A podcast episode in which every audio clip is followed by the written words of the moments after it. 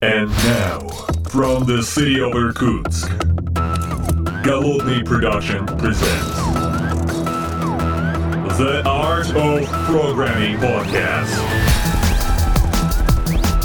Unique, one of a kind, Siberian flavor in the world of IT. Доброго времени суток, уважаемые подслушатели. С вами я, Голодный из города Иркутска. И сегодня в моей виртуальной студии у меня о, замечательный совершенно гость в этом выпуске подкаста в 130-м. У меня мой коллега из ближнего зарубежья Антон Архипов, работающий в компании Zara Turnaround. Здравствуй, Антон. Привет. Привет всем. Снова рад всех слышать. Да, два Антона. Два Антона в одном выпуске, это как бы это сильно. А, кстати, с последнего выпуска у тебя поменялась немножечко должность, и ты так по-модному теперь называешься Developer Advocate. Да, такое случилось э, внезапно. Мне, я вот уже, с, который седьмой год в э, компании тут существую, начинал как девелопер, потом какой-то тимлид был, потом э, задвинули меня на product management и теперь вот э, с конца прошлого года я вдруг стал developer advocate. Вообще немножко угу. странно быть ну, так вот. Вроде как бы говоришь, я developer advocate. А сколько ты работаешь в фирме? Семь лет. Но не все же семь лет ты девелопер адвокейт. Поэтому мне иногда кажется, что должна быть какая-то такая агрегирующая должность в компании. Там, чувак, например. Чувак из Zero Turnaround. Нормально. Нормально, да, я согласен. Самое главное, что ты продолжаешь заниматься всем, всем тем, чем ты занимался в последнее время, то есть, а, собственно говоря, популяризацией разных технологий и внутри, и снаружи, я так понимаю, компании. Да, примерно так и есть. Ну, кроме того, что э, раньше мне, э, мне в руки были даны вожжи э, правления продуктами, э, ну, сначала там JRebel наш, э, потом XRebel, и я должен был составлять roadmap, я должен был говорить, как мы делаем, что мы делаем, в каком порядке. А теперь у меня всего этого нету, и мне как-то так даже прямо свободно, весело и, и, и здорово без, это, без этого груза. Безответственный теперь. Все понятно. Без, без, безответственный такой да. чувак, да? Слушай, ты на самом деле вот э, последнее время, что меня вот прям цепануло, и, собственно говоря, почему, собственно говоря, мы записываем этот выпуск, у тебя было совершенно замечательное выступление, э, которое там, мне понравилось, в шоу-ноты мы приложим ссылочку, а выступление по поводу неадекватных интервью. А, и вот э, давай мы на эту тему поговорим, потому что я считаю, что все разработчики рано или поздно оказываются в ситуации, что они либо по одну сторону баррикад, либо по другую, и оказываются в состоянии вот этого неадекватного интервью. То есть либо ты пришел и там тебя что-то спрашивают такое непонятно. Либо ты задаешь такие вопросы, которые интервьюеру кажутся совершенно непонятными, а они, в общем, под собой имеют какую-то основу. Давай обсудим, какие там есть давай, варианты давай. различные, потому что у тебя вообще совершенно замечательный был такой... Пассаж закос пассаж. На самом деле захватил очень сильно. Я это подозреваю, там бурная реакция должна была быть. Ну, помимо того, что люди там смотрели и там на себя это примеривали, как футболочку. Ну, наверное. То есть ты так наверное, раз примерил. Быть. Может быть, даже я угадал с какими-нибудь вопросами, которые людям задавали на, на интервью. Но надо, ну, забегая вперед, давай скажем, что все-таки в интервью ответ-вопрос это не самое главное. Да, то есть почему-то есть такое вот. отношение в, к интервью, что вот я пойду, мне зададут 10 вопросов, я на них отлично отвечу, и все, зашибись. Или, или не отвечу, все плохо, да. Наверное, наверное, не в этом самое главное это. Мне так кажется. Ну да, мне, мне тоже так кажется, и там можно вообще ни на один вопрос правильно не ответить, и тебя возьмут ну, на работу. Да, почему бы нет. Ну, все зависит от кто, кого, как, в какое время суток интервьюирует. Да, да, да. Слушай, ну вообще богатая тема интервью. Вот мне там за последний год пришлось достаточно много поинтервьюироваться, с обоих сторон посидеть. Ну, так оказалось, что интервьюировал к себе людей я немного. Ну, так оказалось, что быстро быстро я нашел ребят. А вот в обратную сторону, так мне было интересно поучаствовать в разных проектах, и, в общем, как бы я в обратную сторону больше mm-hmm. поучаствовал.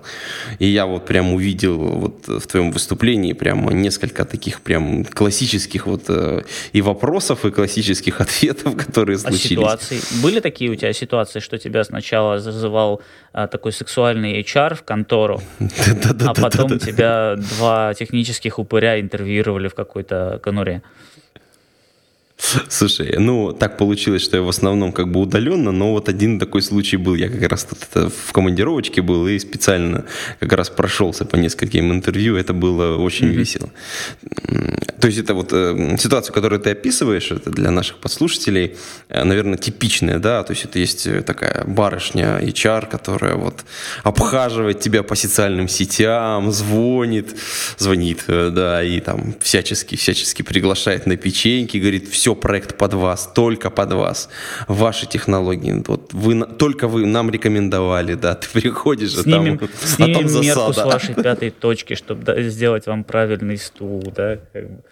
а, да, и мне кажется, тут уже первый начинается неадекват э, со стороны всего процесса, потому что вот эти два технических человека очень часто почему-то не имеют э, полного контакта с этим самым HR, с этой самой девушкой относительно целей компании. Да, вот у нас идет найм, а, и девушка реально, она как бы, грубо говоря, создает воронку эту, да, кандидатов.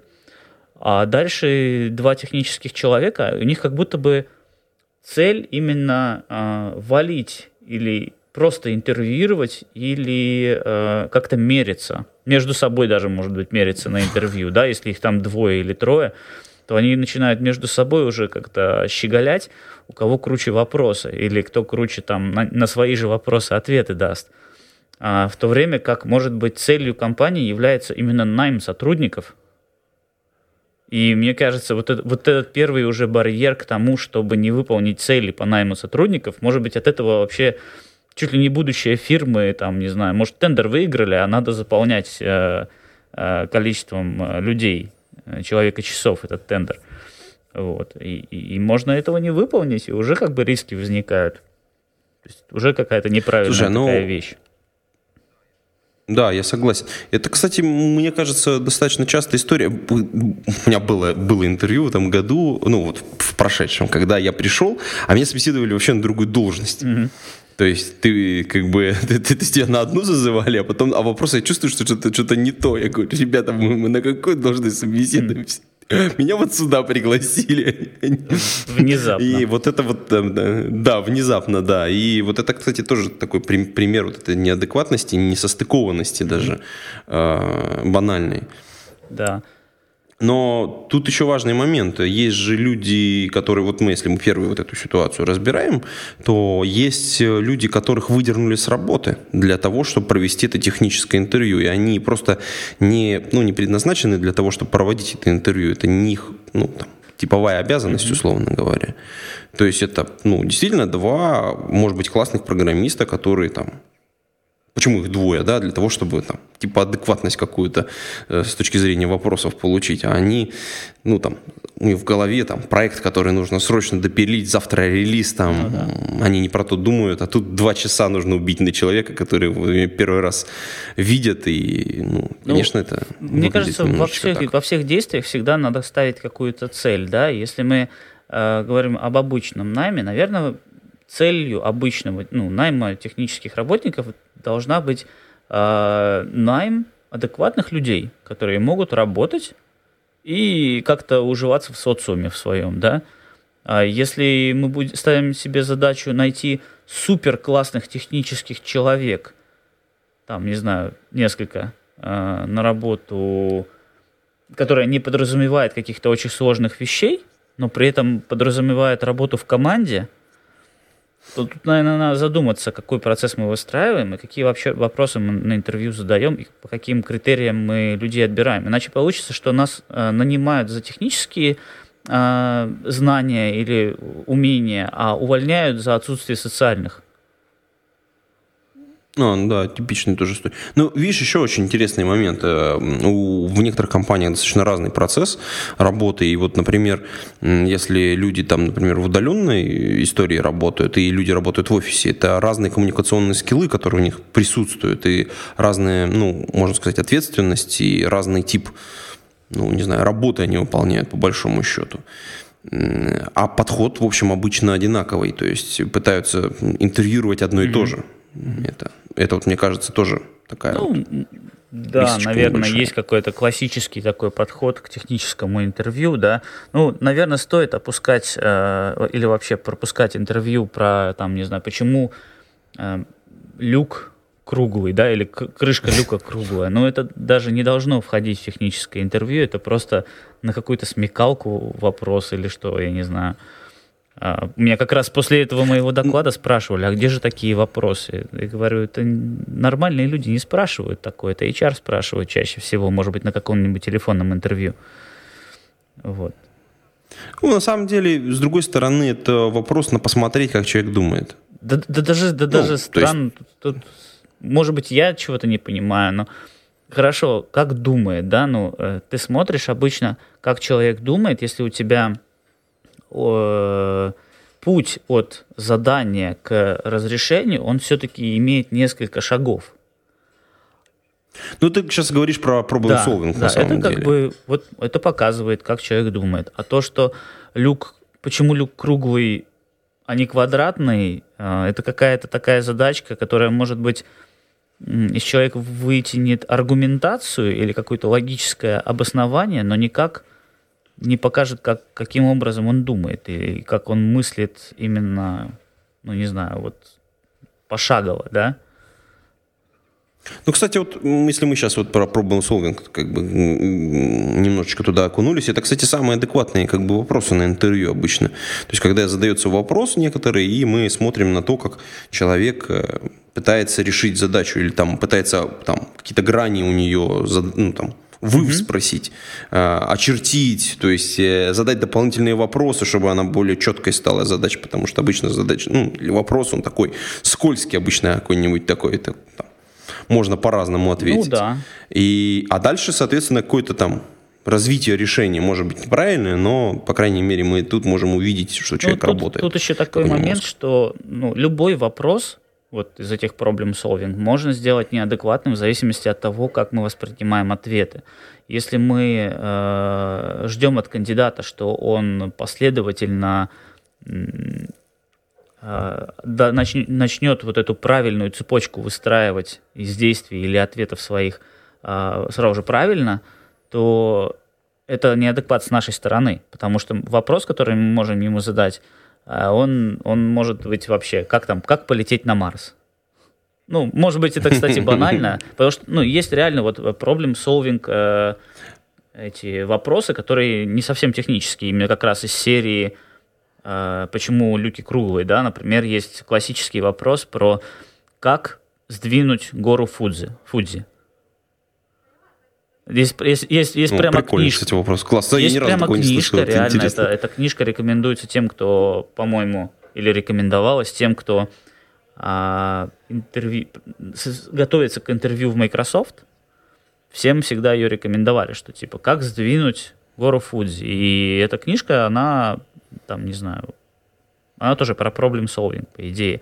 Но самый простой ответ, что я видел, это там, вот у нас гора Фудзи, да, вот у нее высота такая-то, она имеет там э, такое-то основание, давайте посчитаем ее объем, да, ну она как пирамида, да, такая, mm. или конус, конус, да, вот. Ну, конусная а, такая, да. Посчитали объем, сколько теперь нам нужно динамита, чтобы ее взорвать, да, и сколько грузовиков нужно, чтобы ее вывести.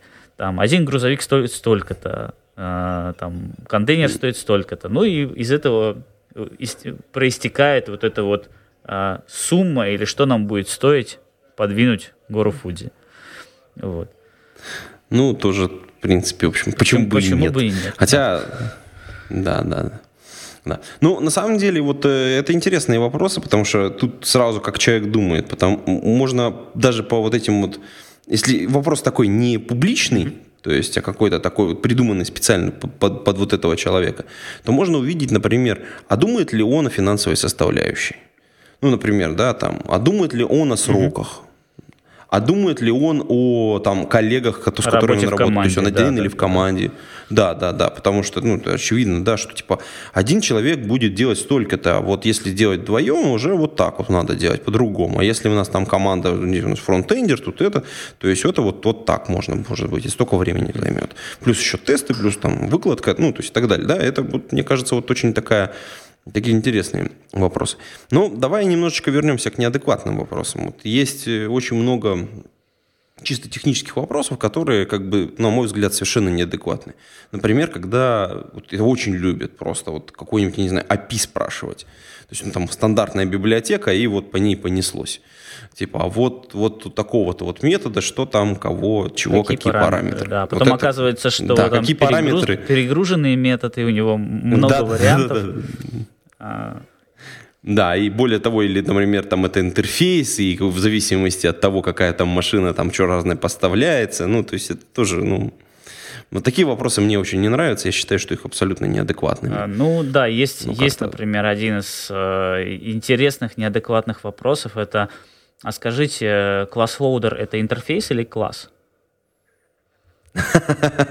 Хороший вопрос, кстати. Тут можно как бы валить прямо ну, человека. Это то есть, как бы... Хочется нецензурное слово сказать тут, э, но э, точно неадекватный вопрос. Ну зачем это знать? Хотя, может быть, мы действительно ищем э, эксперта, в, да, да, который, который, который нас скажет, ага, это не интерфейс, не класс, это абстрактный класс. И все. Ну, видишь, это нужно же, во-первых, этим заниматься, и очень, очень мало людей вообще, в принципе, что там есть разные класс-лодеры, их много может быть, что одновременно там могут быть запущены. Там, большинству людей это не ну нужно ну, да. просто ну, там, я, в работе. Я на самом деле веду к тому, что да, это в общем случае может быть неадекватный вопрос, но если мы говорим о том, что вот мы ищем специалиста по данной области – и человеку, которому, э, который приходит нам на интервью, явно сказано, что от него требуется вот это, знание этого, и действительно ты, э, приходя на интервью, э, заявляешь как бы, что да, я, наверное, эксперт или там, или специалист в этой области, то вполне, наверное, нормально такие вопросы спрашивать. С другой стороны, это же как справочные знания, да, и да, это здорово, удобно, когда человек их из головы помнит и, и, и знает, может быстрее ими оперировать и, наверное, может быстрее какие-то м- связи строить. То есть это, это, это повышает... Здесь вопрос да. погружения на самом деле в задачу. Да, но с другой стороны, Мне ты, очень понравился ты в этом смысле. найти, да, ведь все. Да. Вот. Конечно, конечно. Мне очень понравился с этой точки зрения вопрос, эм, даже не вопрос, а твит был от Шепелева, по-моему, в, эм, в Твиттере, значит, соответственно, он писал по поводу ирландиста, который а, собеседует да, да, да, на, да, да, на разработчика Java виртуальной машины. Ну вот тебе вот кусок, вот здесь точно есть бага, найди, найди ее. Почини, два часа время на изучение JVM.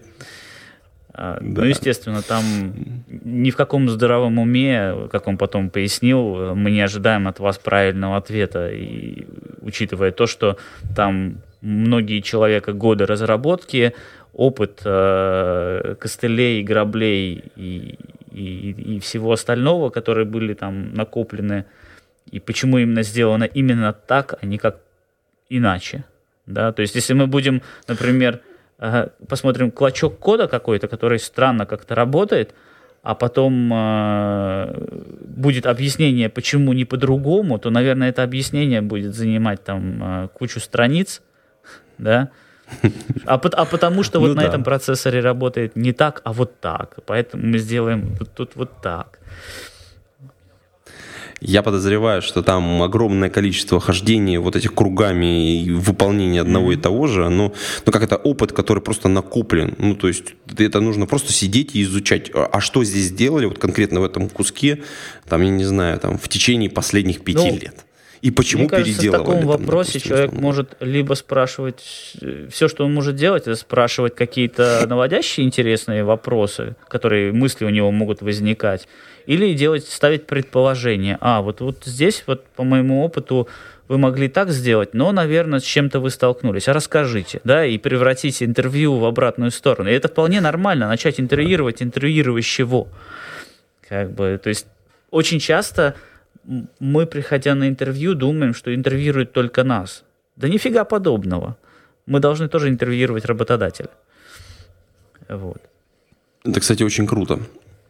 Вот все, вот везде, где там есть классные книжки, там типа как сходить на интервью, и обычно там вот, вот, это, вот, вот этой вот части, что нужно спрашивать интервьюера, ну, то есть, в смысле, интервьюирующего тебя человека, там о компании расскажите, о проекте, но практически никто не рассказывает, как это сделать, потому что это тоже большой вопрос.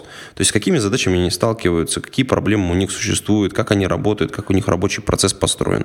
Вот этих вопросов в принципе, и самое главное, что те, кто интервьюирует, они это не ожидают этих вопросов очень часто. Потому что когда их начинаешь задавать, а вот как у вас рабочий процесс построен, а вот с какими проблемами вы сталкиваетесь, и тут у людей прямо ступор, потому что они, во-первых, а, может быть, не имеют права про это рассказывать, или не могут про это рассказать, или они недовольны процессом вообще, как внутри построен.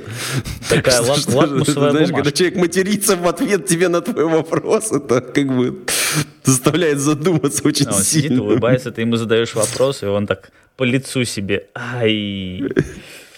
Да, да, да. А вот ты скажи, ты ходил вот на интервью последнее время, а тебя спрашивали всякие алгоритмические задачки? Ам, практически, ну, в одном месте меня пытались спросить, э, ну, так прям хорошо, но там, в общем, и позиция была такая, где нужно было заниматься алгоритмами. Э, Там даже не то чтобы алгоритмами, это была история, связанная с... э, Ребята занимаются аналитикой э, движения, и для них было очень важно там различные графовые задачи, и там вот мы там вокруг походили, они меня там как это сапогами покатали по, по полу, но, но, но это было очень адекватно на самом деле, то есть они рас- то есть, посмотрели на то, как я думаю, поспрашивали, предложили мне пару интересных задач, это было интересно. И, и это было единственное. И самое главное, что я считаю, что это было очень правильно в той в позиции, которую они искали. Ну, вот, здорово. человека с это. Но больше нигде я с этим не сталкивался. Раньше, вот, э, скажем, года два назад, это было практически повсеместно. Все спрашивали алгоритмические задачи, и, и вот мне казалось, что это неправильно. Ну, вот у меня такое двоякое впечатление. Есть э, просто классические эти алгоритмические задачи. Напишите нам а, какой-то алгоритм, напишите структуру данных, оцените сложность, э, оцените там скорость и требования по памяти, допустим, это такая классика, да. А, Ну, нап- например, э, давайте напишем HashMap, да. Ну, что- что-то вроде Ну этого. да. Вот.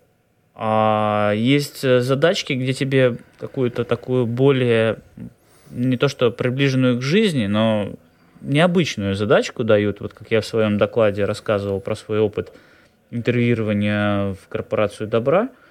А, И мне дали задачку, которой я просто даже не мог понять, что от меня хочется. И в такой момент может как раз возникнуть мысль, что это какой-то мрачный неадекват или там просто требования мега завышенные. А на самом деле это опять же из серии problem solving ты должен начать задавать вопросы.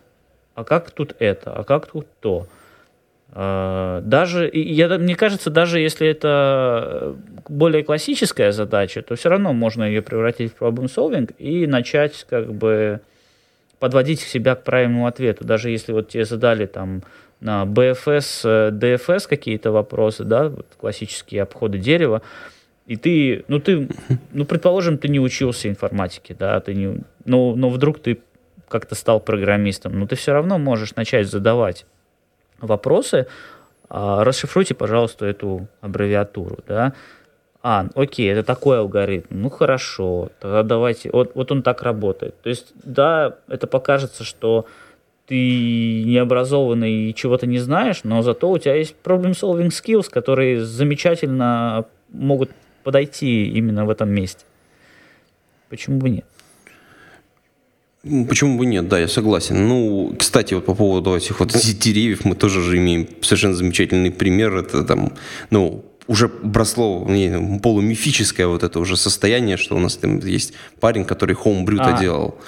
Да-да-да, и которого не взяли, вот это он там писал гневный твит, что типа вот. Ну, твит, твит скорее всего, набросан, наброс и, и ну, это наброс, самое, на эмоциях наброс. написан. А, мы-то же, мы же не знаем точно, что его спросили, может быть, он там а, на самом деле все нормально написал, но, может быть, его, от него хотели что-то специфичное, конкретное, там, не знаю, оптимизацию по памяти или еще чего-нибудь, да. А, но просто этот твит, он такой, ну, хороший, хороший, э, хороший стартер для такого рассказа и, и вообще введения в тему. Что да, человек, человек написал да. Homebrew, а, его, а ему в Гугле сказали, что да, мы используемся, но ты что-то вот не умеешь эту задачку решать, поэтому не возьмем мы тебя. Давай, до свидания. Ну, то есть, со стороны это кажется действительно такое, то есть, ну, как-то неадекватностью, а с другой стороны мы действительно не знаем, что там происходило. Ну, сейчас, сейчас кажется, это скорее неадекватностью с его стороны. Ну, чувак, если ты не можешь э, перевернуть бинарное дерево, ну, наверное, вон из профессии, что ли. Ну, не знаю. Ну, учитывая, что, скорее всего, в том или в ином виде она, наверное, у него там в Homebrew должна присутствовать. Ну, не знаю, что там может у него присутствовать. Это тоже... Package менеджер. Зачем ему там переворачивать бинарные деревья? Не, ну у него там же есть дерево в пакетах, то есть, соответственно, оно должно как-то туда, в, обра- в обратную сторону ему ходить тоже надо.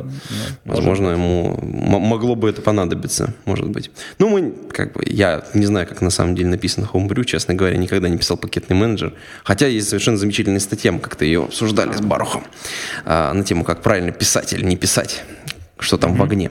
А, кстати, вот тема, которую ты вот затронул в своем выступлении, и мне кажется, с одной стороны, она обойдена вниманием, это, собственно говоря, паттерны. Ага. Да, у меня спросили да. там, про, ты... почему, почему я про них ничего не сказал. У меня действительно, у меня в презентации был только один паттерн, и, только не, и то не потому, что он паттерн. Ну да, у тебя там, по-моему, синглтон, если я правильно помню. Вот, а вот ты считаешь, что паттерны это не, не хорошие вопросы? А, ну, как сказать, есть вот люди, которые любят паттерны, наверное, и стараются их применять, да. Мне кажется, по крайней мере, когда я вот активно программировал, я никогда специально не искал места, где применить какой-то паттерн. И, и вообще, даже когда проектируешь свой код какой-то, мне кажется, паттерн это не то, ради чего код должен быть написан-то. А, как, как, как бы правильнее так сказать? Мне кажется, что паттерны, они должны возникать сами. Вот он сам возник, окей, молодец. А специально искать вот это место, о, вот в этом месте, кажется, я должен все-таки заюзать паттерн, вот это, мне кажется, неправильный подход. И угу у меня был опыт, когда мы давали на интервью, даже нет, перед интервью задачки домашние. Ну, оно было простое, где-то за, там, за вечер делаем э, простейшее задание, там из файла прочитать что-то, отсортировать и так далее. Я видел решения, которые uh-huh. были сделаны людьми, которые, наверное, только что прочитали Gang of Four. И, и, uh-huh. и либо они их не дочитали, либо слишком сильно прониклись. И решения были очень монструозные. То есть факторы, э, стратегии в простейшем виде. То есть это именно церемония вокруг бизнес-задачи с этими паттернами получалось гораздо больше. Код становился совершенно нечитаемый. И тогда у меня вот возникла мысль, что, ну, наверное, это не, самый правильный, не самый правильный подход именно писать код паттернами. Паттерны должны сами появляться. Угу. То есть, ну, на самом деле мне вот, э, как вот по, по мне так, да, вот сами паттерны, очень интересные вопросы по ним задавать, потому что они показывают не только то, что там человек знает или не знает, паттерн там можно сам рассказать, в принципе, как он работает, зачем он нужен, mm-hmm. а вот э, все, что вокруг него, То есть вот я приведу пример. Вот у тебя там в презентации есть про singleton, а мне нравится паттерн, вот я там э, пару раз э, когда-то раньше применял эту историю, я рассказ, рассказывал там про паттерн команда. Мне очень нравится. Он, он, самый, он очень простой, по-моему, один из самых простых паттернов. Э, Там ничего такого нету. Но если человек слышал и работал, то это сразу показывает, когда просишь написать паттерн команд, да, то есть, ну, там, там, на листочке, на бумажке, там, на компьютере, mm-hmm. неважно где. И он, когда пишет, люди, которые уже где-то применяли, они, например, пишут, например, анду уже сразу. То есть вот есть do, анду, то есть они уже как бы его модифицируют, то есть они не в чистую mm-hmm. его используют, а сразу тебе подсказывают, что типа да. И, и тут ты можешь сразу задать вопрос, а когда анду, вот как тебе, вот как ты вот хранишь вот эти вот уже сделанные команды, там, ну и так далее. То есть ты обвязку уже спрашиваешь, то есть ты mm-hmm. не сам паттерн, mm-hmm. а вот условия, в которых человек применял. Мне кажется, это гораздо, ну, это, это же раскрывает опыт человека.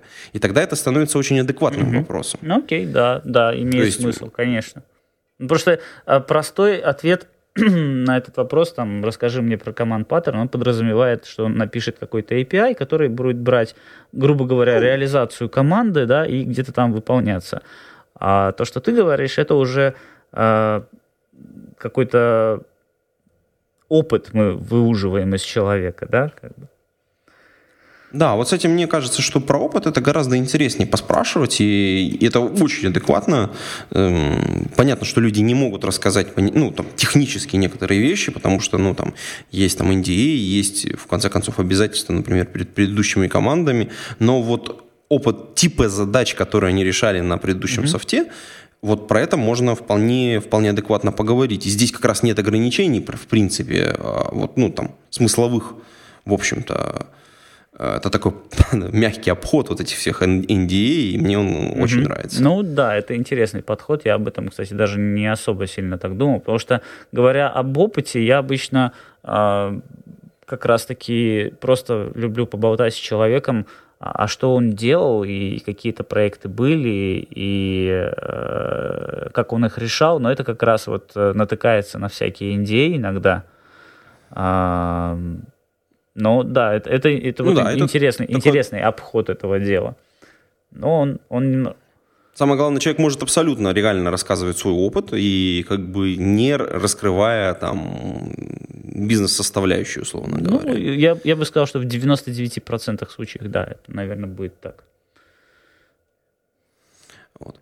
Мне кажется, это такая адеква- адекватность с, и с нашей стороны, и с его mm-hmm. стороны. А, да. Слушай, а вот какой был самый неадекватный вопрос, который ты когда-либо получал на интервью? Слушай, я на самом деле вот так вот посмотреть назад, я не могу похвастаться огромным количеством хождений, хождений по интервью. Я, наверное, на э, все свои интервью, но все-таки в, в десятку умещу за всю жизнь. Почему-то мне так получилось, что сколько раз я ходил, на интервью или куда-то приходил на работу, у меня занимал либо одно интервью, либо меня вообще брали без интервью на работу. Ну, почти. Знаешь, поболтать, если так, э, по душам, и, и все, и, и, и взяли уже как бы. А, самые, с, сам, ну да, с, самые два, наверное, интересных. Я, бы, я сейчас их уже не считаю неадекватными вопросами. Это как раз был тот вопрос про поиск э, в Google, угу. и другой вопрос про э, то, что я бы добавил бы в Java, да, как в язык. И как бы я это сделал. О. То есть, э, и мне они не кажутся неадекватными совершенно. Мне кажется, то есть, да, меня про поиск вопрос поставил в тупик, но сейчас я на него уже смотрю совершенно по-другому. А, или Некая зрелость наступила, да? Ну, я понял, что от меня хотели, на самом деле, наверное. А, и, или, или была, да, была одна интересная. Был один вопрос на интервью довольно интересный, тоже, я не знаю, к ему относиться адекватно или неадекватно. Мне даже дан был э, регэксп, э, то есть вот эта вот строчка, да, регэкспа. Да, Строчка, и да, спросили, а что этот регэксп делает? Как бы. И в результате оказалось, что Regexp э, говорит, э, число данное на вход, является ли оно простым. Или, или, угу. или как-то так. Или он, или он считал количество единиц э, в этом числе. Что-то что вроде этого, я не помню. То есть, да, в нем была прошита бизнес-логика в регэкспе. А, считать ли такой код адекватным, я бы, я бы точно не стал, да, то есть вот это, но, но вопрос был просто, вот ты можешь разобраться в этом регэкспе, да, то есть вот, сесть и разобраться. Ну, может быть, кстати, на самом деле такая история, что у них внутри там кода очень часто применяются регэкспы. Ну, вот если мы там пытаемся как-то оправдать этот, этот, этот Нет, неадекватный точно, вопрос. точно да, не применяется. И, Точно, точно нет. Да. Точно не применяет. Да, ну тогда, тогда все, тогда точно, точно неадекватный. Наверное, да, все. да. То есть, если я, я себе такой задал вопрос, могу ли я какой-то технический неадекватнейший вопрос придумать, а, который всегда будет неадекватным. К сожалению, я не придумал, потому что есть контексты, которые, в которых этот вопрос будет совершенно уместен. Да? То есть если мы говорим об разработке не знаю, какого-нибудь обычного веб-приложения, где есть формочки, данные кладутся в базу, из базы вылетают в формочку, и для такой работы мы начинаем спрашивать человека про семантику volatile и шпарить его по конкуренции, то, наверное, это неадекват. Но те же самые да. вопросы... И самое главное, что такой работы да, очень много. Те же да. самые вопросы будут совершенно полностью адекватные, если мы пишем какой-нибудь высоконагруженный сервер, да, с э, кучей конкуренции и, и, не знаю, сокетами и так далее, да, тогда это как раз те вопросы, которые мы должны спрашивать. Поэтому как-то посчитать их неадекватными, ну, трудно. И тут еще один такой момент, что если мы, например, задаем проблем-солвинг вопросы, да, и они кажутся всегда адекватные, но тут может э, оказаться неадекватным неадекватная наша реакция и наши ожидания, mm. да, то есть если мы задаем задачку, которая заведомо кандидату, как бы, ну, он либо есть, есть вот эти типы алгоритмов, да, которые алгоритмы, может быть, э, может э, кандидат щелкать как орешки или, или не щелкать. Или вот эти вот вторая группа вопросов, которые подразумевают, что ты будешь сейчас сидеть и думать, ага, вот это первый шаг, надо спросить какую-то дополнительную информацию и так далее. И э, вот если мы будем реагировать на его вопросы, как, что он какую-то фигню от нас спрашивает, да, как бы, вот это наш неадекват совершенно. То есть, то есть как, да, как, как интервьюер. Э, вот, вот примерно так. Угу. А вот, кстати, хороший вопрос. Вот эм, ты, так как сам ходил по интервью достаточно немного, но достаточно часто, я так подозреваю, либо участвовал, либо смотрел, либо наблюдал за интервью внутри, внутри я, своей компании. Я свой опыт весь интервью, да, вот сегодня, где я работаю, uh-huh. Zero Turnaround, и когда-то я работал в э, банке под названием Шведбанк. И вот эти вот две uh-huh. компании составляют мой общий опыт интервью. В сумме mm-hmm. я, ну, я предполагаю, но, наверное, около сотни интервью. Я, может быть, за всю свою карьеру сделал. Ну, наверное, я не знаю точно. Слушай, а вот эм, какие бы вопросы от именно человека, который пришел к тебе на интервью, ты бы ожидал вообще? Вот прямо, и ты бы считал, что это вот вопросы, которые человек должен задать, ну, несмотря ни на что, да, там, как, как он там провалился, не провалился, подходит он тебе, не подходит. Но вот если бы он их задал, ты бы считал, что, блин, ну человек правильный. Там два-три вопроса, которые бы тебя прям так... Ну, есть, есть э, тест э, Джоэля, да? А, ну да, 12 вопросов, которые 10 там, или 12, да. но есть тест Джоэля, и вполне адекватно, если человек начнет это спрашивать. А с другой стороны, я практически то есть мне, мне даже нравится, э, когда люди, э, это чисто моя какая-то субъективная такая оценка, когда люди интересуются тем, чем они делают, да, и вполне э, я привык уже, что люди интересуются теми технологиями, которые им нравятся, да, вот если человек приходит на вот на позицию программиста и это все-таки все крутится вокруг JVM, Возможно, он может угу. начать спрашивать, или даже я вполне ожидал бы о том, какие, какой стек технологий используется на, на таких-то проектах, а, а как мы примерно вот э, делаем такие вещи, а как мы тестируем это, а много ли у нас юнит-тестов и, и, и этих самых э, функциональных тестов, а какой наш подход к использованию э, version control, да, вот системы. Сейчас уже, наверное, нет смысла особо спрашивать, используете ли вы version control. Может быть, есть э, смысл спросить, используете ли вы Git или Mercurial, или Git и что-то другое, да, и если Git, то как вы делаете там свой workflow, э, в нем э, строите? А, или, а есть ли у вас каждый день стендапы и, ну не знаю, вот, вот такие вопросы, да, то есть именно по работе, как распределяются таски. А, могу, могу ли я, увидев какие-то неисправности, сам их поправить? Ну и так далее, да. Кто придумывает, какие таски должны быть сделаны первыми, а какие могут, это, могут полежать на полочке и так далее. Это все такие вопросы, которые, в принципе, может быть, даже я сам бы задал бы, если ну, мне довелось бы сходить на интервью. Все-таки человек должен интересоваться, как, как он будет работать, а, если, если ему доведется все-таки пройти это интервью и получить работу. Слушай, ну это совершенно замечательно. Я считаю, что все вопросы правильные, и так и должно быть. Вот. А на самом деле, вот мне кажется, что когда мы устраиваемся на работу, э, у нас есть две важных вещи. Первое – это социальная составляющая, потому что мы, ну, в общем-то, мы работаем в коллективах. Очень редко бывает так, чтобы программист работал один – и вот это как раз те вещи, которые нужно спрашивать или как ну, их сложно проверить, как мне кажется, у человека, но там по каким-то косвенным признакам все равно можно ну, вот выяснить. Когда-то вот. на подобную тему и, и был был интересный тоже доклад эм, Алексея Федорова, где он привел пример вопроса, а вы никогда не задумываетесь э, спросить на интервью у работодателя, что будет, если один человек ударит другого? Да, О, ну вот это было несколько лет назад, и это было совершенно шикарное выступление в том же Див-клубе у нас в Таллине. Алексей приезжал, и как-то он так симпровизировал очень здорово. И, и там, да, вот он, он привел пример, что да, мы ходим, там спрашиваем про какие-то печеньки, зарплаты и так далее. А вот реально э, была ситуация, которую он то ли слышал, то ли видел, что один человек подбегает к другому, бьет его, тот падает. И тот первый говорит, ты сам знаешь, за что это. Как, какая, как вот это все должно...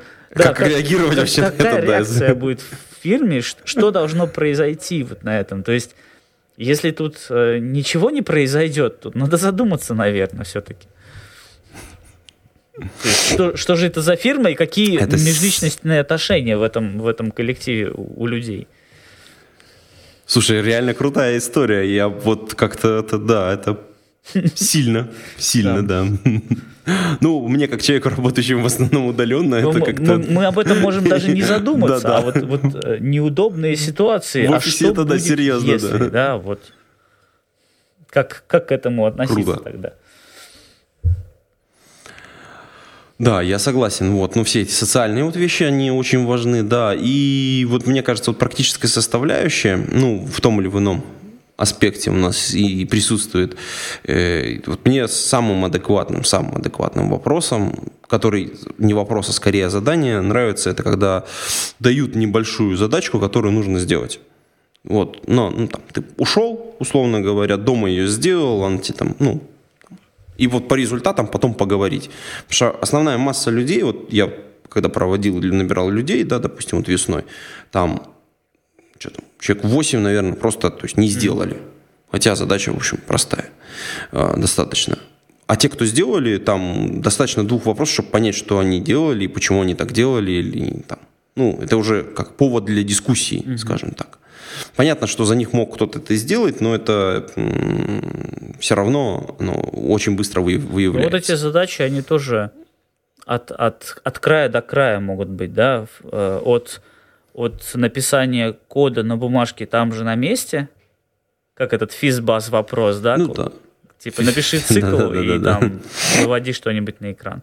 Или и, и вплоть до, там, не знаю, какой-нибудь key value store, да, напиши нам за недельку. Ну, мне кажется, адекватным будет задача, которая бы либо делалась прямо сейчас вот, вот в рабочем процессе, ну, в упрощенном варианте, да, либо вот будет сейчас делаться. Ну, то есть мы про нее думаем там внутри компании, и вот там либо типовая, ну, такая-то mm-hmm. типовая как бы задачка внутри, которую постоянно делают, ну, такой упрощенный ее вариант для того, чтобы можно было, ну, увидеть, что человек в принципе может подобного типа ну, задач я тебе могу привести пример из опыта, э, например, э, прямо вот Давай. Э, опыт Zero Turnaround, нанятие на работу человека, значит, человек нам должен был переехать из другой страны, то есть это риск и для нас, и для него. Да, то есть он релацируется, у него испытательный срок, mm. если он этот срок не проходит, или как-то мы его не устраиваем, то как бы тут и вроде и нам плохо, и ему плохо. И, значит, что было сделано? После технического интервью э, было предложено, давай ты у нас поработаешь две недели, оплачено. Нет, удаленно, да? На месте. Человек мог себе это позволить, он э, как бы с радостью согласился. Ну, взял отпуск, приехал. То ли понятно. отпуск взял, то ли да, то ли у него и не было работы в этот момент. Две недели оплачиваем, пожить э, у нас, поработать в офисе, э, так сказать, посоциализироваться, да, то есть тут уже и социальная составляющая э, выходит, и дать ему задачу на эти две недели, которая вполне выполняема за две недели, то есть в нашем случае это был была интеграция под маленький фреймворк э, в JRebel. То есть мы ему рассказали, как ее делать, как выполнять, э, как тесты под это дело писать. Вполне все за две недели для опытного разработчика это, ну, это должно быть нормально. За две недели это понять и даже какое-то решение сделать.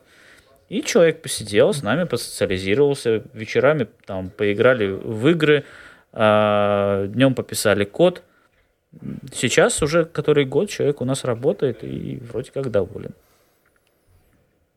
Слушай, это очень круто. Это очень крутое решение, но это, видишь, как бы для компании действительно такой, ну, не то чтобы риск. это, ну, люк, это, ну, это для человека риск. То есть вот за эти две недели он более-менее смог определиться, он хочет работать в этой компании, хочет ли он вообще на самом деле переехать в Таллин, это же все-таки еще... Ну да, это походить по городу, посмотреть, да. То есть, ну, понятно, важно. что за две недели всех нюансов жизни в другой стране как бы не поймете, но все-таки это лучше, чем ничего.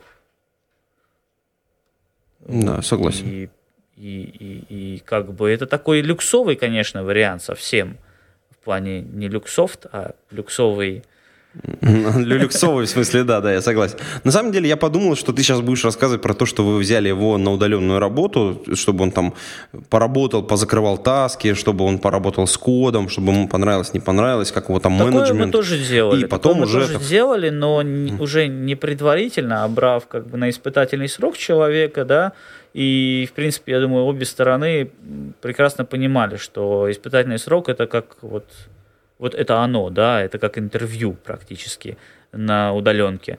Ну и как бы на самом деле у нас не, не очень получалось это сделать, и тут такое, такая, такая еще беда, что с удаленным работником его продуктивность зависит не только от него самого, к сожалению, а еще и от тебя, как от его менеджера. И тут, наверное, не совсем это адекватно. Вот так вот. Угу.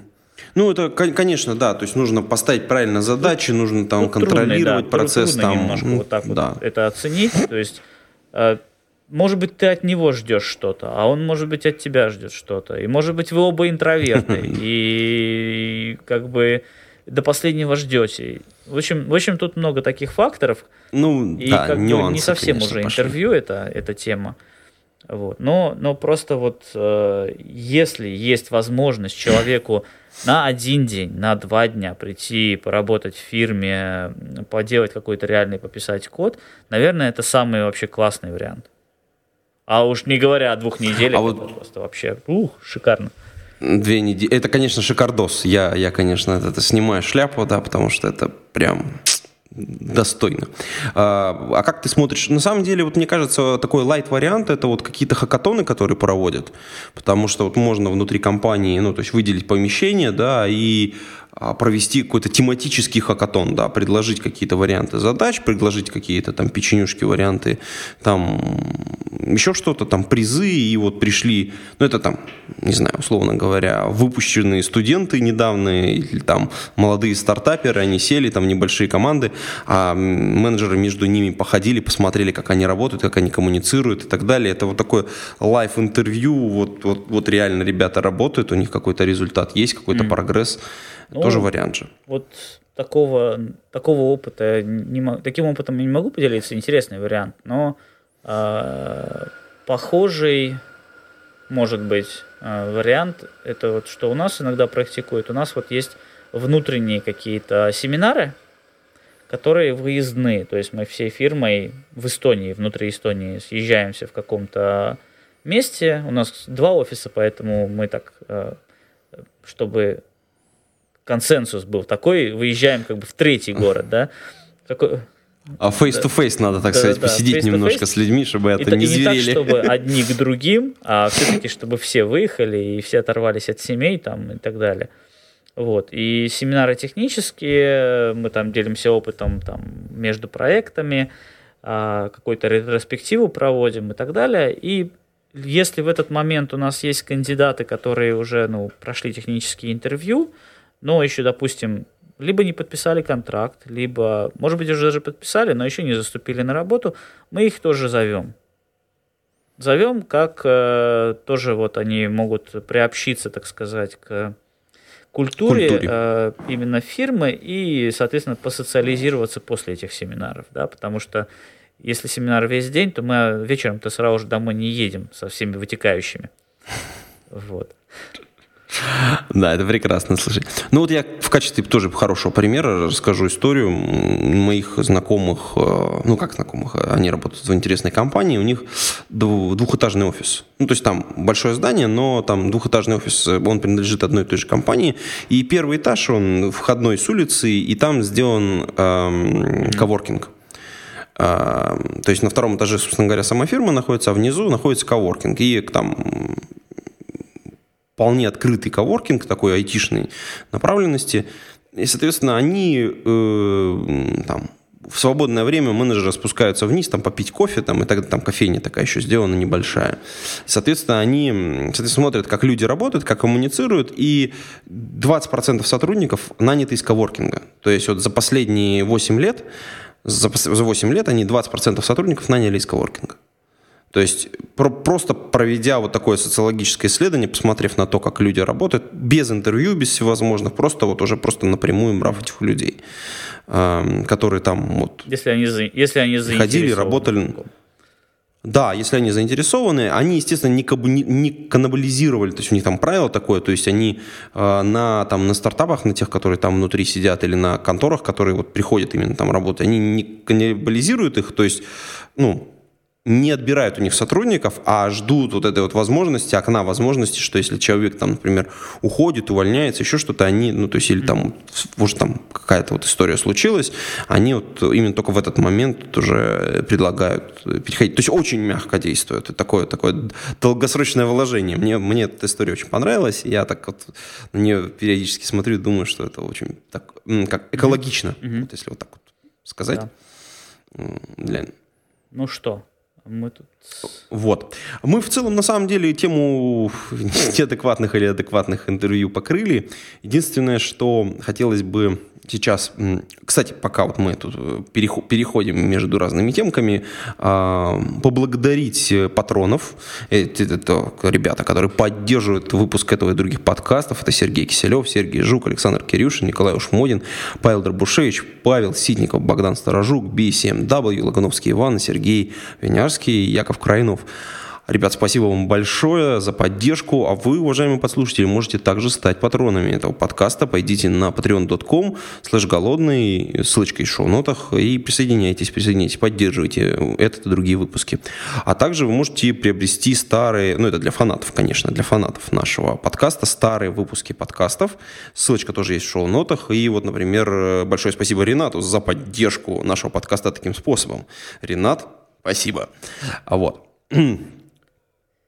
Э, кстати, вот, Антон, тебе такой вопрос. Ты вот последнее время какие-то вот книжки интересные смотрел, читал что-то, вот, что тебя зацепило прямо вот и так вот даже можно не айтишная, но очень, полезная Хороший для айтишника. вопрос. Эм, Прежде чем назначиться developer advocate ом в компании Zero Turnaround, а, у меня был маленький период, когда я был отпущен на вольные, так сказать, пастбища. Мне сказали, что иди, Антон, отдыхай между сменами а, работы, грубо говоря. У тебя такой Да, меня, sabbatical был да, на самом деле. термин есть sabbatical. Меня отправили, грубо говоря, на три месяца. На самом деле, в- на практике это получилось даже дольше. а, в отпуск. И э, я ничем реально не занимался. То есть я продувал голову. У меня в голове было перекати поле, я ничего не читал, э, старался держаться от программирования подальше. Эм, то есть вот просто, да, ветер в голове. Только спорт, дети, семья, все, больше ничего. И вот вернувшись, э, я прочитал одну книжку, которую сразу же забыл, э, потому что она была настолько ужасная. Поскольку моя должность немножко теперь связана с маркетингом, все-таки девелопер адвокейт это как-то связанный человек с маркетингом, а, я все-таки прочитал свою первую книжку по маркетингу, а, оплевался, и мне подтвердили, что так оно и есть, а, более опытные коллеги, что книжки по маркетингу хорошие, практически ну, очень трудно найти, и обычные какие-то от других маркетологов книжки лучше не читать, ну или это потерянное время, так скажем. То есть, да, это, это была первая книжка, за которую я попросил деньги назад. Да, есть, ну, ре- реально, я прочитал, и с каждой страницы я все больше и больше понимал, что это, это какой-то кошмар. То есть, а, то, что там люди советуют делать, так делать нельзя. А, По крайней мере, мои внутренние такие чувства говорили, что это, это какой-то обман. Вот. И потом у меня был какой-то маленький перерыв, как всегда. Я не то, что очень много книжек читаю. И тут недавно, поскольку я уже все, я уже все ближе и ближе, мои руки дотягиваются до кода, я уже открываю IDE, я даже иногда пишу код. Хочется чего-то такого освежающего. И как-то всякие книжки по Java читать это не совсем свежо. А, И тут я решил обратиться, так сказать, к более фундаментальным вещам и достал себе книжку под названием а, Real World Haskell. Вот, она О, как. прямо как вот... Я, я программировал когда-то на Haskell в университете, не зная, что это Haskell, то есть относился к нему как к какому-то формату данных или, или описания чего-то, да, но, но никак не как языку программирования. И потом уже просто играл со всякими hello world'ами. И тут я решил все-таки посидеть, почитать более так углубленно, а, смакуя а, вот эту книжку. Я пока что дошел до четвертой главы.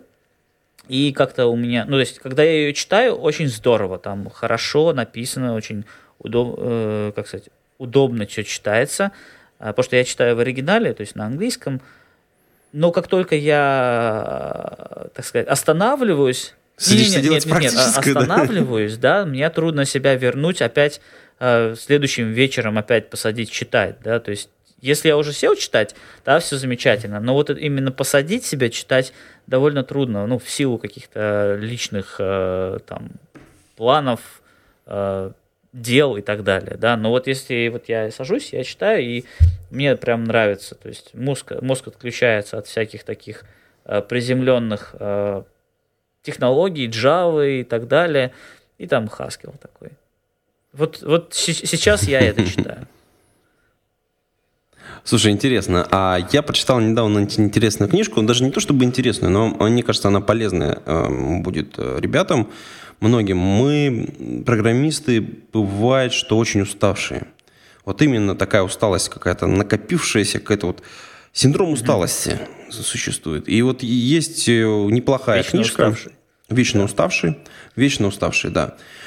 Эм, Она, конечно, как э, она, она на русский язык переведена, ее можно купить. Э, Значит, смотрите, там я сейчас немножечко про нее расскажу. Книга написана доктором, и есть там рекламная часть. Безусловно, книги пишутся для того, чтобы продавать другие услуги, а не просто потому что от любви к искусству, по крайней мере, такого типа. Но вот если эту часть выкинуть из книги, то внутри вот этот человек, который множество лет посвятил просто вот исследованию вопроса усталости, он делает обзор вообще всевозможных проблем, которые у тебя могут случиться. Это очень круто, потому что и, ну, с одной стороны, там есть диагностическая часть, можно себя диагностировать, ну, по крайней мере, посмотреть, на что обратить внимание. Я подозреваю, что среди наших послушателей есть люди, которые реально очень устали. И вот эта вот усталость постоянно накатывает. Есть э, люди с болезнями, про которые они просто не подозревают. И, возможно, прочтение этой книги позволит, по крайней мере, обратить внимание на какие-то нюансы, связанные с, вашей, с вашим здоровьем. Вот. И такая книга не про программирование, но я считаю, что очень полезно. Купить ее в электронном виде, то есть в бумажном виде бессмысленно, но вот в электронном прочитайте по-быстренькому обзор возможных потенциальных проблем, если у вас есть проблемы с усталостью, там присутствует очень хороший. И я считаю, что это полезная книга. Вот. Эм, читайте, разбирайтесь со своим здоровьем. Если у вас маленькие дети, эта книга вам не поможет, к сожалению. Мне бы эту книгу до год назад, но твоя последняя фраза перечеркнула все.